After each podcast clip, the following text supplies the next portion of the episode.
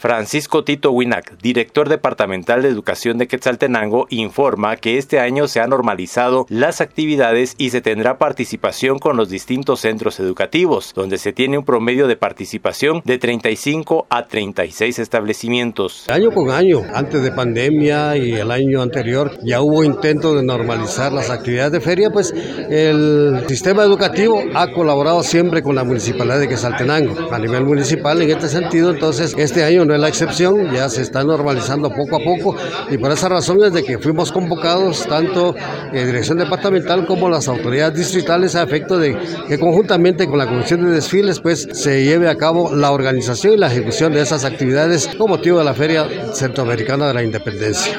¿Cuántos establecimientos se tienen hasta el momento que participarán en dicha actividad?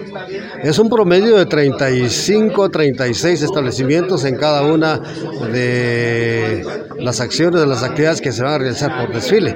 Entonces es el promedio, pues dependiendo también la cantidad de estudiantes que tengan. Hay establecimientos que tienen una cantidad grande de estudiantes, a ellos se les ha solicitado que participen con un máximo de 200 estudiantes, pero este, centros educativos que tienen la menor cantidad, pues con lo que ellos consideren necesario. La normativa principal que se estará manejando en el recorrido del desfile. Es una normativa que establece claramente cuáles son los eh, establecimientos que sí pueden participar. En este caso son los del municipio de Quesaltenango. Algunas prohibiciones, como por ejemplo el de no consumir alimentos, eh, no se aceptan bandas eh, de exalumnos, y otras que establece el normativo para mejor orden de estas actividades.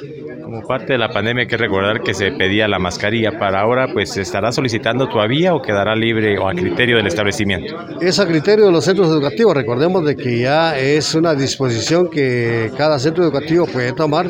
Se mantienen las recomendaciones porque es importante, pero esto ya no es obligatorio. Desde Emisoras Unidas Quetzaltenango informa Wilber Coyoy, primera en noticias, primera en deportes.